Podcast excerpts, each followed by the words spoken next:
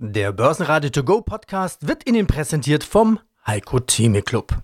Werden Sie Mitglied im Heiko Theme Club. heiko-theme.de Börsenradio Network AG. Top-Thema des Tages.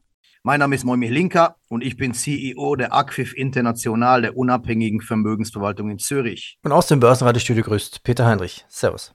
Hallo, Herr Heinrich. Der Nahostkonflikt. Ausgelöst durch den Angriff der Hamas auf unschuldige Bürger Israels. Klar, Israel schlägt jetzt zurück. Herr Linker, Sie sind Experte für Anlagepsychologie. Lassen Sie uns ein bisschen psychologisch starten. Die Psychologie und der Anleger. Warum tendieren private Anleger dazu, in Krisenzeiten Fehlentscheidungen zu treffen? Welche Rolle spielt die Angst in der Anlegerpsychologie? Also nochmal lieben Gruß an Sie, Herr Heinrich, das habe ich schon vorhin getan. Auch nochmal einen guten Mittag an die Zuhörer. Bevor ich diese Frage beantworte, ich habe immer wieder so ein bisschen, wie soll ich das sagen, Nachfragen beziehungsweise Statements von Zuhörern, die in diese Richtung gehen. Ja, Linker, du sprichst über die Märkte und, und äh, sehr sachlich und sehr nüchtern. Und ich möchte klipp und klar sagen, ich versuche aus der Sicht der Anleger und aus der Sicht der Investoren bestimmte Zusammenhänge zu konstruieren. Und ich versuche, die Emotionen und die Meinungen der Börse und der Märkte wiederzugeben, nicht meine. Das, was ich sage, hat mit Börse zu tun und mit Märkten zu tun und nicht mit meinen persönlichen Empfindungen und schon gar nicht mit meinen emotionalen Ausrichtungen. Das ist mir wichtig, das ganz klar zu sagen die Börse ist gnadenlos und die Börse kennt kein Mitleid und die Börse kennt auch keine Betroffenheit. Der Börse ist es egal, wie viele Menschen sterben, welche Volksverbrechen geschehen. Das ist mir nicht egal, aber der Börse ist es leider Gottes über weite Strecken egal. Die Börse interessiert an diesem grauenhaften Konflikt da unten und an, diese, an, an, diesen, an diesen unmenschlichen Angriffen seitens der Hamas auf, auf Israel ist eine Sache, die die Börse interessiert, und zwar die Ausweitung des Konfliktes. Wir haben nämlich gesehen, dass zu Beginn dieses Konflikts die Märkte sehr gelassen reagiert haben. Ich glaube, der Angriff passiert am Wochenende. Die Märkte haben wenig verändert geöffnet, aber in den daraufkommenden Tagen haben wir massiv sinkende Kurse gesehen und haben teilweise wirklich einen kleinen Ausverkauf gesehen. Und das liegt daran, dass die Angst einfach gestiegen ist vor einer weiteren Eskalation. Und diese Eskalation bedeutet, gibt es einen Mehrfrontenkrieg, gibt es Intervention seitens Iran, seitens der Amerikaner, die ihre Kräfte unten angefangen haben zu bündeln. Das ist bis dato Gottlob ausgeblieben. Und die Börse interessiert in erster Linie den Ölpreis. Und der Ölpreis natürlich, eine Ausweitung des Konflikts wird dazu führen, dass der Ölpreis explodieren würde. Das wird wiederum dazu führen, dass die Kosten, Erzeugerpreise, die Vorboten der Inflation steigen würden. Und das ist genau das, wo die Börse ganz genau darauf hinschaut. Die Frage im weiteren Verlauf, ich bin nicht jemand, der Prognosen stellt und, und schon gar nicht in diesem Zusammenhang. Wir haben zusammen telefoniert an dem Tag, als Russland Ukraine angegriffen hat. Und ich habe damals gesagt, dass es eine Studie gab, die belegt hat, dass vor einem Krieg die Märkte fallen, fallen, fallen, fallen. Dann gibt es eine Seitwärtsbewegung, nachdem diese, diese kriegerische Eskalation quasi über die Bühne gegangen ist. Und danach haben die Kurse angefangen, massiv zu steigen. Und das ist eigentlich in sämtlichen Kriegshandlungen des vergangenen Jahrhunderts zu beobachten. Nun gab es diesmal ja nicht wie bei der Ukraine-Phase wochenlange Unsicherheit. Passiert's, passiert's nicht. Dieser Angriff passierte, dieser Angriff auf Israel passierte komplett aus dem heiteren Himmel. Und deswegen ist es wirklich sehr, sehr besonders, diese, diese psychologische Auswirkung auf die Märkte genau zu analysieren. Mein Fazit lautet, sollte keine weitere Eskalation und die Entwicklung der Bodenoffensive selbstverständlich im Gaza seitens der Israelis das wird genau zu beobachten sein. Die Märkte werden sich genau daran sehr, sehr genau halten und werden genau das Vorgehen Israels im Gazastreifen auf dem Boden genau beobachten. Ja, die, die Frage, die im Raum steht, ist natürlich auch, ist dieser Krieg der Hamas in Israel womöglich jetzt der dritte schwarze Schwan nach Pandemie und Ukraine-Krieg, die die Märkte verkraften müssen? Da schlägt ja alles durch auf die Inflation. Thema Prävention und Vorbereitung. Also können Anleger überhaupt. Lass uns, lassen, Sie uns, lassen Sie uns nur ganz kurz, das, ja. das ist, genau der, das ist der, genau der Kernpunkt. Inflation, das ist genau der Kernpunkt. Die Energiepreise kommen massiv runter, die Inflation kommt massiv runter. Da werden wir später noch darauf zu, zu, zu sprechen kommen. Und genau das ist der Punkt. Ob die kriegerischen Handlungen dort unten, egal was man davon hält, wie gesagt, das ist absolut, da, da mache ich eine ganz große Zäsur. Aber wie wird die Entwicklung auf die Inflation sein? Werden die Energiekosten sich weiterhin entspannen, ja oder nein? Das ist genau der Kernpunkt. Nochmal ein bisschen eine psychologische Frage, Prävention und Vorbereitung könnte man als Überschrift setzen. Können Anleger ihr Portfolio Black Swan sicher machen? Wahrscheinlich nicht, oder? Welche Anlagestrategien können helfen, Risiko zu minimieren? Wer das behauptet, ist unseriös und gehört nicht in ein Medium hinein. Können sie nicht. Entweder sie haben das Glück, dass in einem Black Swan oder in einer Phase, die voraussehbar ist und die, die planbar ist, ich schon abgesichert bin, ja oder nein. Wir beide hatten das bereits auch mit dem Anlegerradio. Wir waren abgesichert zu Beginn der Corona-Krise. Und wenn innerhalb dieser Absicherungsphase ein Black Swan passiert, dann ist es Glück. Punkt. Glück. Keine Planung, sondern einfach nur Glück. Wir haben im Moment trotzdem eine Phase, dass wir eine Situation haben, man muss es wirklich diesmal sehr komplex auseinander dividieren. Wir haben ja seit Beginn des, des Ukraine-Konflikts sehr große Korrekturen an den Börsen gesehen. Dann hatten wir im Laufe dieses Jahres, im ersten Halbjahr, im, Frühling, hatten wir eine ja, in Anführungszeichen Rallye. Wir haben eine Erholung gesehen. Jeder sprach von einer, von einer Rallye. Ich habe da meine Meinung, das will ich nicht wiederholen, schon gesagt, dass es keine Rallye war. Habe auch genau begründet, wieso es keine Rallye gewesen ist. Und diese ganzen Gewinne sind jetzt letztendlich auch durch die Eskalation im, äh, im Gaza oder in Israel sind diese Gewinne gänzlich hingeschmolzen und weltweit die größten Indizes sind wieder ins Minus gedreht. Das heißt also, auf die Verluste des letzten Jahres kamen jetzt noch einmal mehr Verluste dazu. Und das muss man in einem gesamten Package sich anschauen. Und ich kann am Ende des Tages trotz all dem sagen, am Ende des Tages kann der Anleger ein langfristig diversifizierter und ein, ein Anleger, der in guten Titeln investiert ist, kann nur einen Fehler machen, nicht investiert zu sein. Denn an den Tagen, wo es drei Prozent runtergeht, ist man auch an den Tagen nicht dabei, wenn es vier oder fünf Prozent raufgeht. Oder vielleicht zu wenig Cash haben, weil dann kann er nicht nachkaufen. Das ist eine Definition des eigenen Risikoprofils und der eigenen Strategie. Nochmal fangen wir die Stimmung der Börsen momentan ein. Ich möchte da gerade weitermachen, was Sie gerade erzählt haben. DAX runter auf 14.000 XXX. Auch der S&P 500 ist auf dem niedrigsten Stand seit Mai. Die sieben größten Technologieunternehmen haben 200 Milliarden Dollar an Marktwert verloren. Die glorreichen sieben verlieren an Glanz. Kann man eine Jahresendrallye ab, abhaken für heuer? Nein, das kann man auf gar keinen Fall. Wir sehen gestern, gestern ist eigentlich etwas passiert, auch wieder psychologisch ein Phänomen. Denn nämlich gestern hat Paul zwei Dinge, eigentlich ist das sich im Statement überhaupt nichts getan bei der gestrigen Leitzinspause.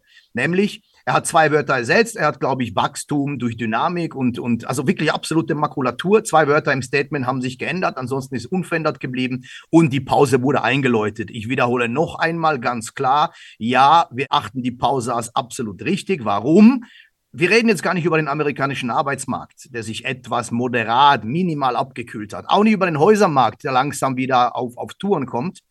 Auch nicht über die Konsumentenausgaben und schon gar nicht über die BIP-Zahlen, denn mit den letzten BIP-Zahlen, glaube ich, dürfte jedem klar sein, dass die Rezession in den USA weitgehend vom Tisch ist, sondern es hat einfach den Grund, dass überhaupt eine Leitzinsstrategie, ob rauf oder runter, es braucht Monate, drei, vier, fünf, sechs, sieben Monate, bis diese ihre volle Wirkung entfalten. Und Jerome Paul tut eines vollkommen richtig, er pausiert, er schaut sich ganz genau an, wie die Inflationsentwicklung ist, natürlich im Zusammenhang mit den anderen Makrodaten, die ich gerade aufgelistet habe. Und deshalb ist diese Pause vollkommen richtig, denn diese Leitzinsanhebungen der letzten Monate können noch gar nicht im Markt angekommen sein. Und trotzdem geht die Inflation massiv runter. Die letzten Zahlen Eurozone 2,9. Also ich war mir fast sicher, dass eine 3 davor steht.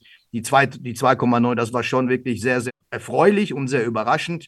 Und natürlich kann man eine Endjahresrallye nicht abhaken, denn wir haben nur Black Swans und wir haben nur Negatives im Markt eingepreist und wir hatten eine sehr, sehr befürchtete Ertragssaison vor uns gehabt. Nun ist sie im vollen Laufe. Heute kommt Apple. Es gab wieder massive Paukenschläge positiv, um nur Amazon oder Netflix also mit ihren glorreichen sieben Verlieren an Glanz. Ja, sie haben zwischen, zu, zwischenzeitlich durch politische Unruhen weltweit an Glanz verloren, aber für mich haben sie noch überhaupt nicht an Glanz verloren.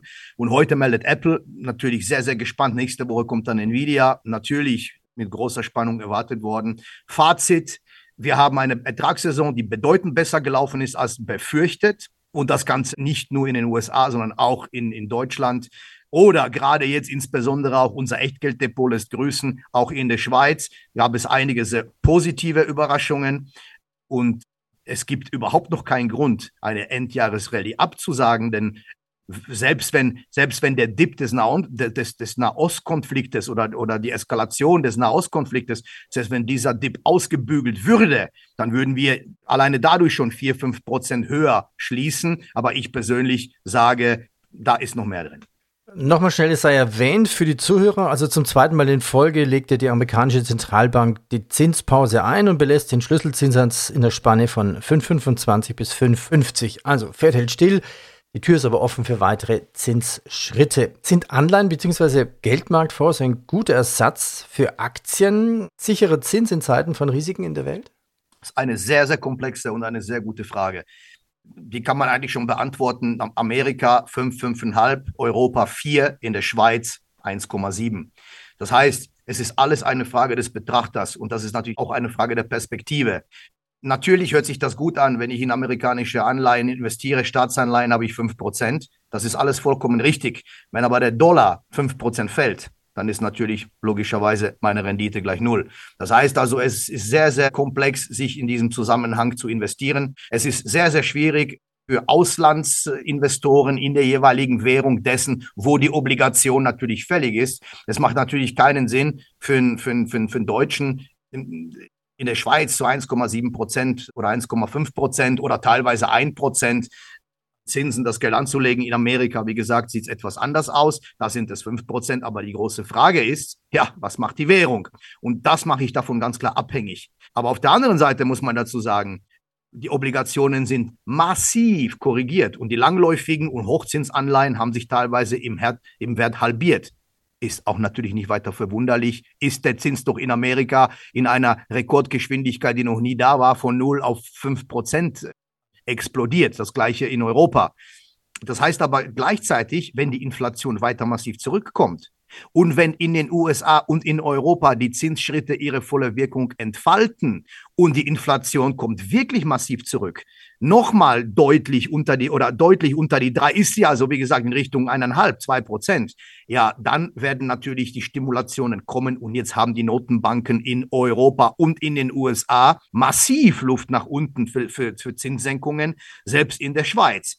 Ja, und dann werden die Obligationen im Wert natürlich logischerweise massiv anziehen, aber bei weitem nicht so wie die Aktienmärkte, die natürlich in erster Linie durch diese Zinsen und geopolitische Unruhen so massiv an Federn gelassen haben. Man kann es Pi mal Daumen sagen, weltweit zwischen 25 und 30 Prozent von den Allzeithochs, die wir mittlerweile nach unten gesehen haben, teilweise. Und deswegen muss man auch ganz klar sagen, dass das Korrekturpotenzial nach oben gewaltig ist, sofern die Zinsen denn auch zurückkommen. Das Börsenradio Linker Depot mit echtem Geld, also wirklichem Echtgelddepot. Die Depotauszüge veröffentlichen wir ja zu jedem Interview mit dazu. Wie funktioniert? Start war August 2019 mit 25.000 Euro, einmalige Einlage.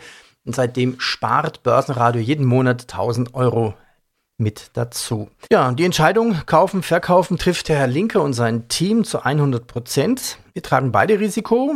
Es ist äh, öffentlich. Börsenwerte könnte Geld verlieren. Herr Linker seinen Ruf als Vermögensverwalter. Aber die Chance, das Depot läuft gut. Tja, dann ist es eine Triple Win-Win-Win Situation für Börsenradio, für Herr Linker und für Sie als Hörer. Denn Sie können sich vielleicht den ein oder anderen Aktienmove abschauen. Herr Linker, bitte um ein Update. Wo stehen wir denn mit dem Depot und wie ist eigentlich Ihre Anlagestrategie? Also, ich möchte jetzt aus Zeitgründen nicht, wir können bei einem der, nächsten Gespräche wieder sehr, sehr genau das Depot Position für Position analysieren. Das werden wir auch tun. Die Depotwertigkeit ist inklusive Cash bei 85.300 Euro. Beim letzten Mal waren wir bei 86.700 Euro. Das heißt also, wir haben etwa etwa um die drei, dreieinhalb Prozent vom letzten Mal an Depotwertigkeit eingebüßt, wenn man die Geldzuflüsse berücksichtigt. Und die muss man natürlich berücksichtigen. Ich habe unser Behavioral Finance Produkt mit ins Depot reingenommen und das habe ich aber vom Cash, sonst gab es keine Transaktionen. Es gibt sehr erfreuliche Dinge im Depot, wie dass die defensiven Titel zugelegt haben. Damit meine ich in erster Linie eine Swiss Life, damit meine ich eine Hannover Rück, also die Versicherer, die Rückversicherer in erster Linie. Dann gab es einige sehr schöne Dinge, wie heute beispielsweise die Geberit, die mit 10 Prozent heute nach den Zahlen gestiegen ist. Großartig. Wir sehen auch eine Stabilisierung bei den Halbleitern, wie Nvidia und oder VAT natürlich.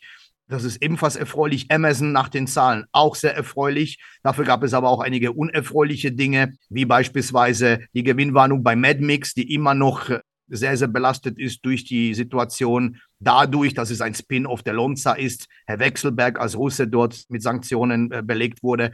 Das ist natürlich sehr schwierig. Und der Luxussegment leidet weiterhin, die Kering ebenfalls nicht erfreulich und vor allen Dingen das Negativste oder das, was uns am meisten erwischt hat, war die Lonza. Lonza hat die Jahresziele veröffentlicht, hat auch den Ausblick auf die nächsten Jahre bestätigt. Das war dem Markt nicht genug. Der Markt ist gnadenlos gewesen, hat Lonza abgestraft. Die, das Papier hat über 30 Prozent verloren in zwei Handelswochen. Und das hat uns natürlich etwas nach unten gerissen. Und das ist eigentlich auch der einzige Grund für diese Korrektur im Echtgelddepot, nämlich ein, einzig eigentlich nur die Lonza. Das heißt also, diese, diese, diese zwei, drei Prozent, die wir gegenüber dem letzten Mal eingebüßt haben, liegen, wie gesagt, auf der Hand. Aber das Jahr ist auch noch nicht zu Ende. Es ist ein ongoing Prozess und wir haben noch einige Zahlen bis Ende des Jahres vor uns. Und deswegen harren wir der Dinge. Im Großen und Ganzen Ganzen sind wir dort auf Kurs. Herr Linker, ich danke Ihnen. Danke. Sehr gern. Das Börsenradio Nummer 1. Börsenradio Network AG. Der Börsenradio To Go Podcast wurde Ihnen präsentiert vom Heiko Theme Club. Werden Sie Mitglied im Heiko Theme Club. heiko-theme.de